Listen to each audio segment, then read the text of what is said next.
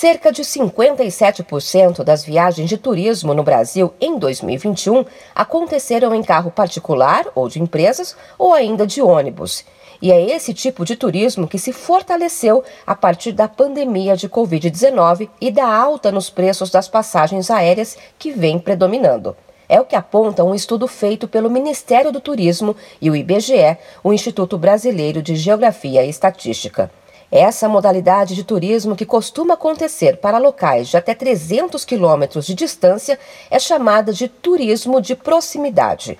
Para o presidente da Federação Brasileira de Hospedagem e Alimentação, Alexandre Sampaio, o turismo de proximidade não tem força para repor todo o volume de turismo que foi impactado pela Covid e a inflação nos preços das passagens.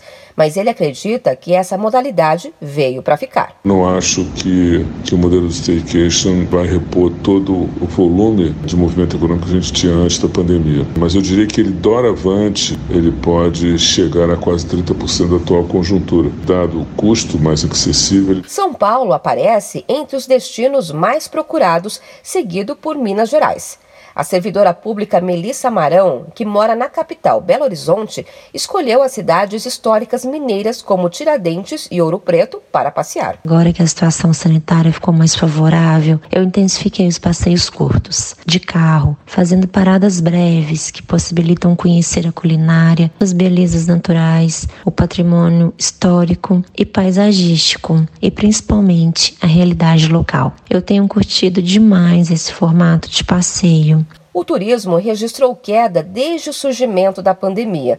De acordo com um estudo do IBGE, em 2019, 22% dos lares brasileiros tinham moradores que fizeram pelo menos uma viagem. Em 2020, esse número caiu para 14%. E em 2021, não chegou a 13% a porcentagem de domicílios em que alguém viajou. De São Paulo, Luciana Yuri.